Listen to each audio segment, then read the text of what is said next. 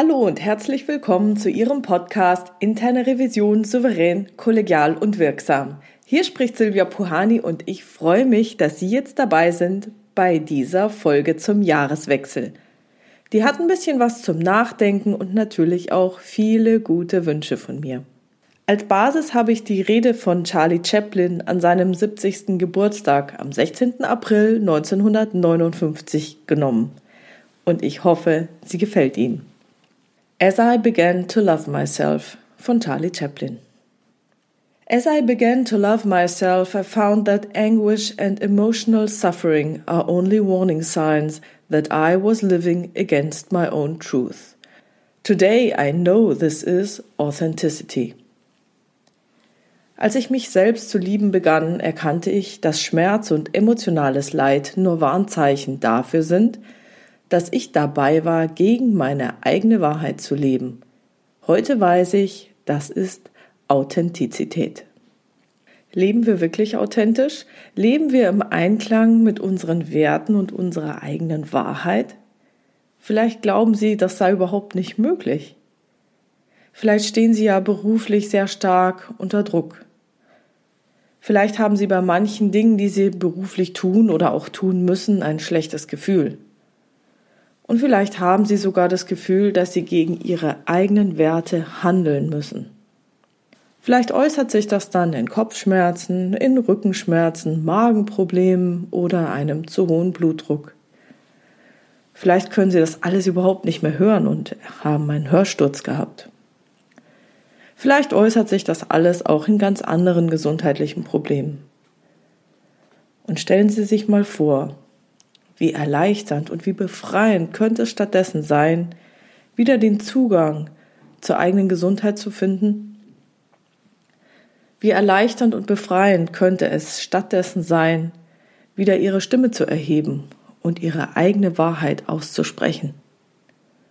Und wie befreiend könnte es sein, wieder gemäß ihrer eigenen Wahrheit und ihren Werten zu leben. As I began to love myself, I understood how much it can offend somebody as I try to force my desires on this person, even though I knew the time was not right and the person was not ready for it, and even though this person was me. Today I call it respect. Als ich mich selbst zu lieben begann, habe ich verstanden, wie sehr es jemanden verletzen kann, wenn ich versuche, ihm meine Wünsche aufzuzwingen, obwohl ich wusste, dass es nicht der richtige Zeitpunkt war und die Person nicht bereit dafür war, auch wenn ich selber diese Person war. Heute nenne ich es Respekt. Verhalten wir uns gegenüber uns selbst immer respektvoll? Manchmal erwarten wir einfach zu viel von uns oder auch von anderen. Wir versuchen zum Beispiel auch die Erwartungen der Gesellschaft zu erfüllen. Und das ist nicht immer einfach. Wir versuchen im Beruf immer mehr in immer weniger Zeit zu erledigen. Und was ist mit Neujahr? Haben wir dort auch die Erwartungen an uns, jedes Jahr höher, schneller weiterzukommen? Ist das wirklich hilfreich? Wie befreiend könnte es sein, die eigenen Grenzen zu respektieren, einen Gang herunterzuschalten, ohne sich dabei schlecht zu fühlen und voller Selbstliebe sagen zu können, ich brauche jetzt mal eine Pause. Ich bin zufrieden. Ich muss mir oder anderen überhaupt nichts mehr beweisen. Ich bin glücklich im Hier und Jetzt. Und verhalten wir uns auch anderen gegenüber respektvoll? Ich meine, gerade in unserem Beruf. Ja, wir sind Revisoren. Was ist, wenn wir Feststellungen treffen? Vereinbaren wir unsere Maßnahmen wirklich? Kann es nicht auch mal passieren, dass wir die dann doch vorgeben? Und ist es wirklich immer auch eine Diskussion und ein Ringen um die beste Lösung? Meinen wir nicht doch, es besser zu wissen als der Fachbereich, als der Revisionspartner, obwohl wir nicht in dessen Schuhe stecken? In meiner Erfahrung legen wir die Maßnahmen viel zu häufig selbst fest. Und in meiner Erfahrung hat auch eine Diskussion über die beste Maßnahme häufig eher den Charakter von du musst, sie müssen, wir wollen das so, die Revision sieht das so. Und dann hat es einen Zwang. Und wie ist das überhaupt in Schlussbesprechungen?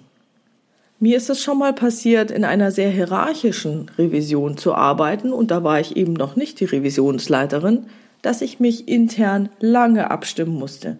Mit meinem Chef, mit dessen Chef und so weiter. Und dann kam die Schlussbesprechung und dann stand ich da und dann hatte ich mich durch diese ganzen Abstimmungen schon so weit positioniert, dass ich überhaupt keine Chance mehr hatte, etwas anderes zu tun, etwas anderes zu denken, als wir vorher intern abgestimmt hatten. Ich hatte keinen Handlungsspielraum mehr.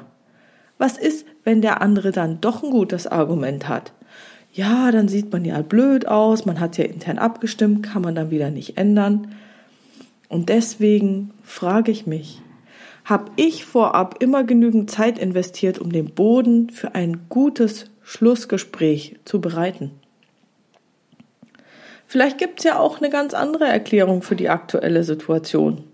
Vielleicht war auch der Zeitpunkt nicht der richtige. Vielleicht war der Prüfungsansatz nicht der richtige, um das Risiko, das wir vermutet haben, begrenzen zu können. Vielleicht führt das alles zu gar nichts, sondern nur zu beschriebenem Papier. Vielleicht hat auch die Prüfungstiefe nicht ausgereicht.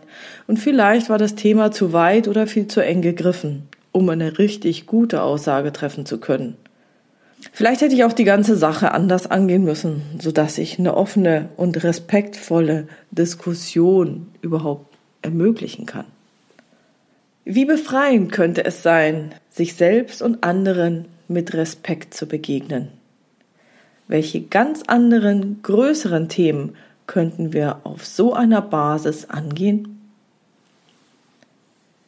As I began to love myself, I stopped craving for a different life, and I could see that everything that surrounded me was inviting me to grow.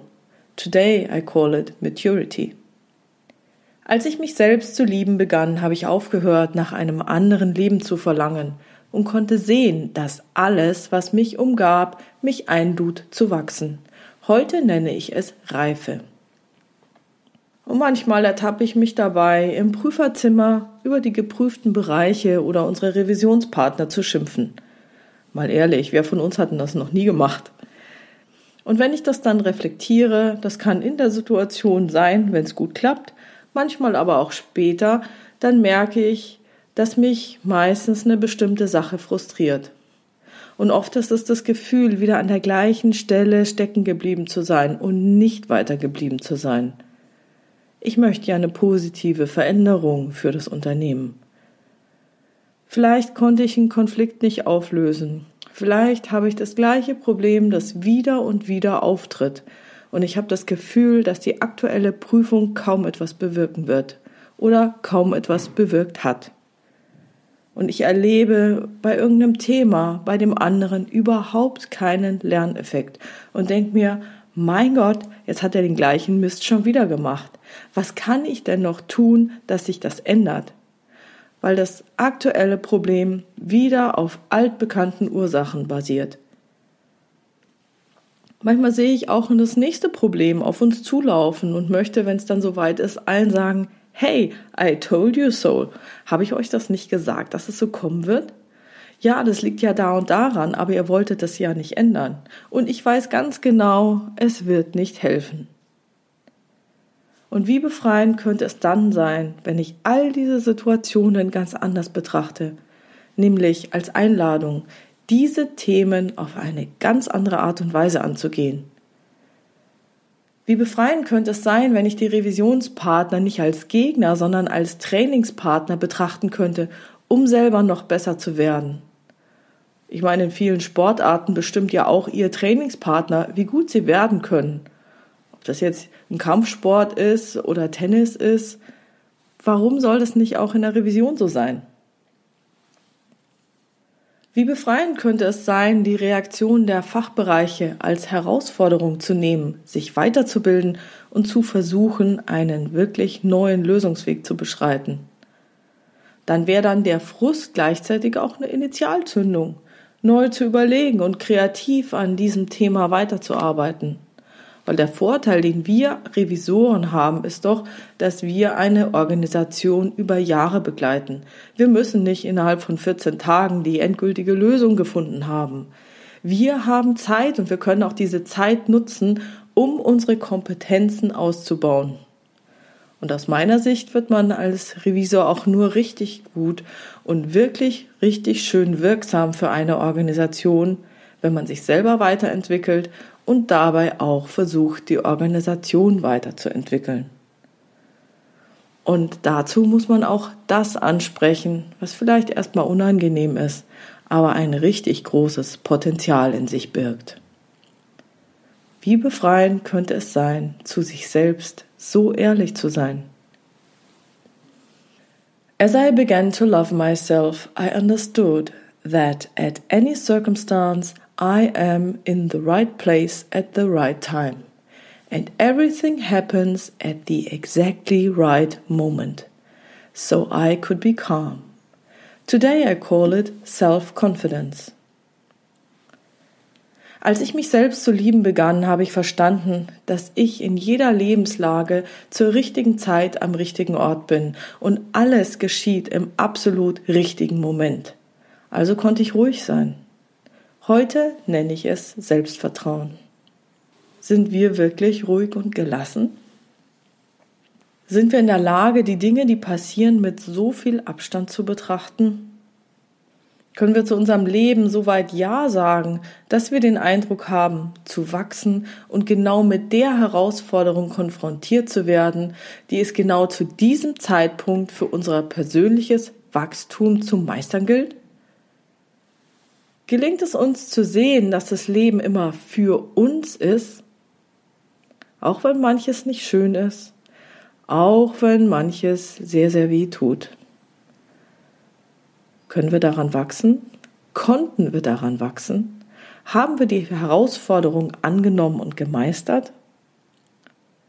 Wie befreiend könnte es sein, die Welt so zu betrachten, als geschehe alles im richtigen Moment, als ob das Leben für mich ist, wie befreiend könnte es sein, die Welt so zu betrachten, dass ich denke, ich bin zu jeder Zeit am richtigen Ort, ich akzeptiere das hier und nehme das hier und jetzt dankbar an.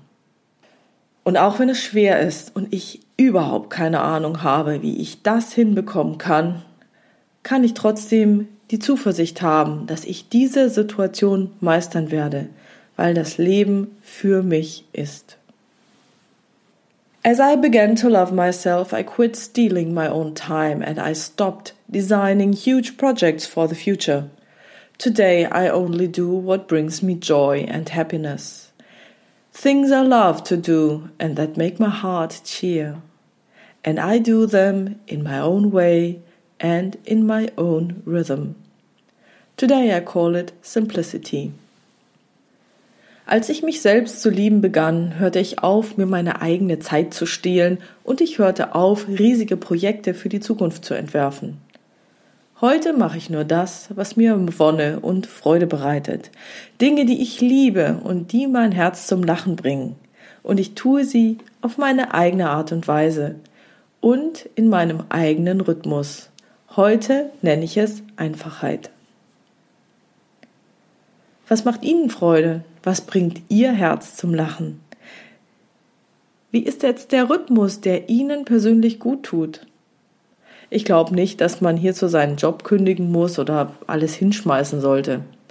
Ich bin davon überzeugt, dass es immer die Möglichkeit gibt, im eigenen Leben kleinere Dinge zu verändern, die dann große Auswirkungen haben. Das kann der regelmäßige Sport sein, das kann ein Kinderlachen sein, das kann auch eine ehrenamtliche Tätigkeit sein. Ein Spaziergang in der Mittagspause. Vielleicht auch der bessere zwischenmenschliche Umgang in der Arbeit. Und es kann auch der Sinn ihrer Arbeit sein oder was ganz, ganz anderes. Wie befreiend wäre es, nur noch das oder mehr von dem zu tun, was ihnen Freude bereitet. Wie befreiend wäre es nur noch das oder mehr davon zu tun, das ihr Herz zum Lachen bringt. Und wie befreiend wäre es, nur noch in dem Rhythmus zu leben, der ihnen gut tut. As I began to love myself, I freed myself of anything that is no good for my health. Food, people, things, situations, and everything that drew me down and away from myself. At first, I called this attitude a healthy egoism. Today I know it's love of oneself. Als ich mich selbst zu lieben begann, befreite ich mich von allem, was nicht gut für meine Gesundheit ist. Von Speisen, von Menschen, Dingen und Situationen und vor allem von allem, das mich herunterzog und weg von mir selbst führte. Anfangs nannte ich diese Haltung einen gesunden Egoismus. Heute weiß ich, es ist Selbstliebe. Ja, ich weiß, die Gesundheit hatten wir ja schon und sie kommt hier nochmal, weil sie so wichtig ist. Denn ohne Gesundheit ist alles nichts. Ganz nach dem Spruch Change it, love it or leave it und gib mir bitte auch die Weisheit dazwischen unterscheiden zu können, ist es manchmal nötig, den gegebenen Kontext zu verlassen. Wenn man es eben nicht ändern kann oder wenn man es nicht liebt. Und was ist in Ihrem Leben für Ihre Gesundheit nicht gut? Welche Menschen sind es? Welche Situationen? Welche Kontexte? Und wie befreiend wäre es, diese Menschen, diese Situationen und diese Kontexte zu verlassen. As I began to love myself, I quit trying to always be right. And ever since, I was wrong less of the time. Today I discover that this is modesty. Als ich mich selbst zu lieben begann, hörte ich auf zu versuchen, immer recht zu haben, und seitdem habe ich mich viel weniger geirrt. Heute habe ich entdeckt, das ist Bescheidenheit. Ich glaube, das ist vielleicht die wichtigste Strophe für uns Revisoren. Wir sollten aufhören zu versuchen, immer recht zu haben. Das ist nämlich sehr anstrengend. Und insbesondere sollten wir aufhören, Recht haben zu wollen in Situationen, in denen es keine klare Sollvorgabe gibt. Und ich glaube, das wird zukünftiger viel häufiger der Fall sein als in der Vergangenheit. Insbesondere dann, wenn es prinzipienorientierte Vorgaben gibt. Immer dann, wenn es Auslegungsspielräume gibt.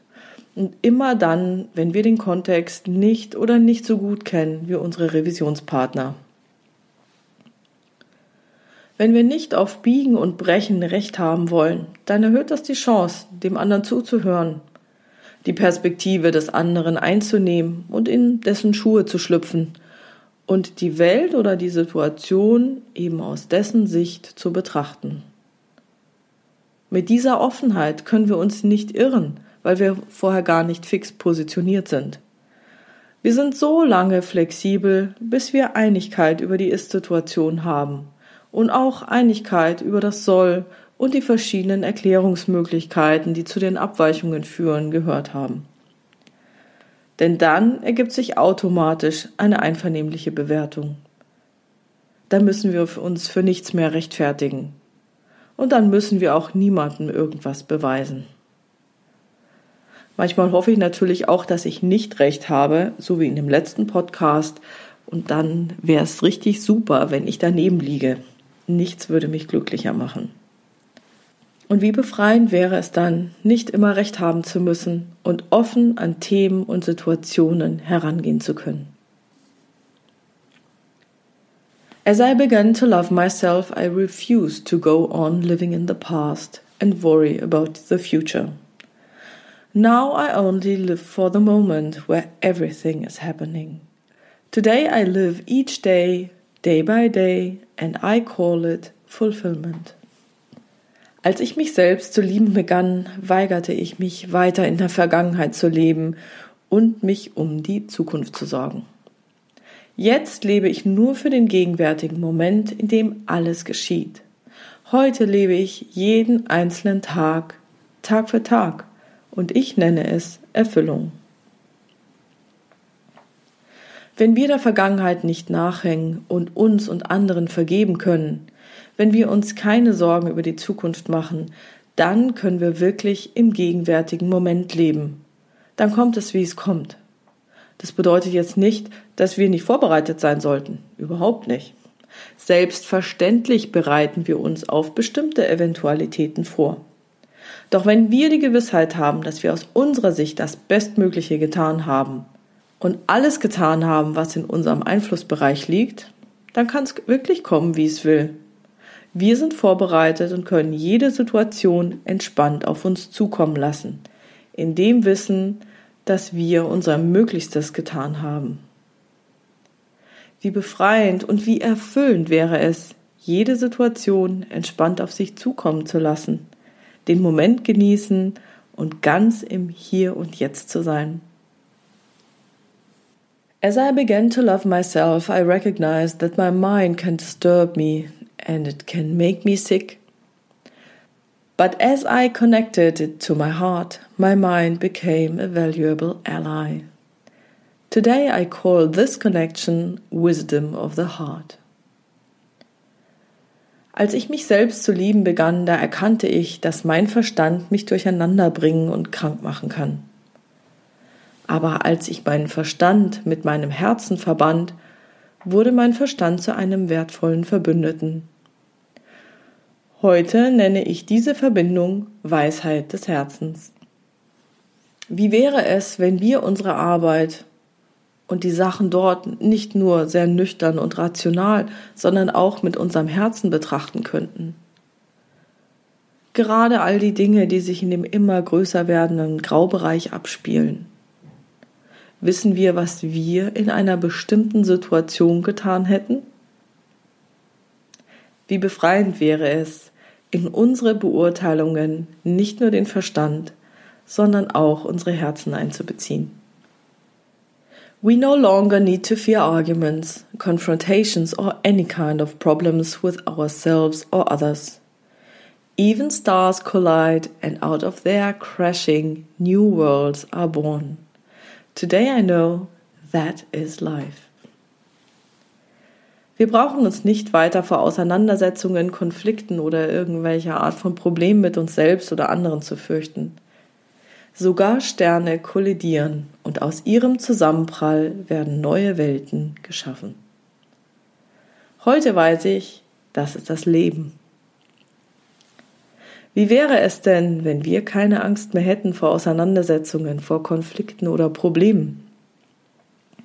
Wenn wir derart mit uns im Reinen wären und die Gewissheit hätten, dass aus jeder Katastrophe etwas Gutes herauskommen kann?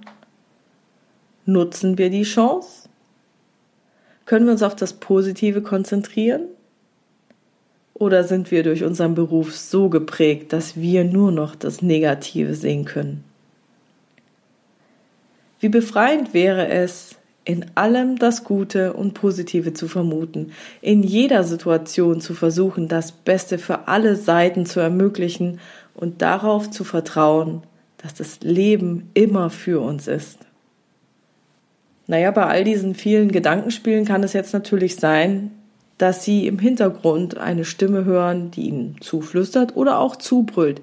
Ey, es geht doch nicht. Das macht nur weitere Probleme, liegt nicht in meiner Macht, kann ich nichts tun. Wenn ich das tun würde, wird das und das passieren. Auf alle Fälle, es wäre katastrophal. Ja, vielleicht hat auch jemand was dagegen, dass Sie Ihr Leben verändern. Ja, vielleicht denken Sie, Sie müssten sich an die Gegebenheiten anpassen. Und wenn das der Fall sein sollte, dann zahlen Sie wahrscheinlich aktuell einen sehr, sehr hohen Preis. Und vielleicht gibt es ja auch die Möglichkeit, eine andere Entscheidung zu treffen, bei der der von Ihnen zu zahlende Preis nicht ganz so hoch ist. Vielleicht ist es dann auch nicht die beste Lösung, sondern vielleicht nur die zweit- oder drittbeste. Aber was wäre, wenn diese zweitbeste Lösung vielleicht nicht ganz so gut ist, aber noch gut genug ist und einen deutlich geringeren Preis beinhalten würde? Wäre das nicht vielleicht ein paar weitere Überlegungen wert?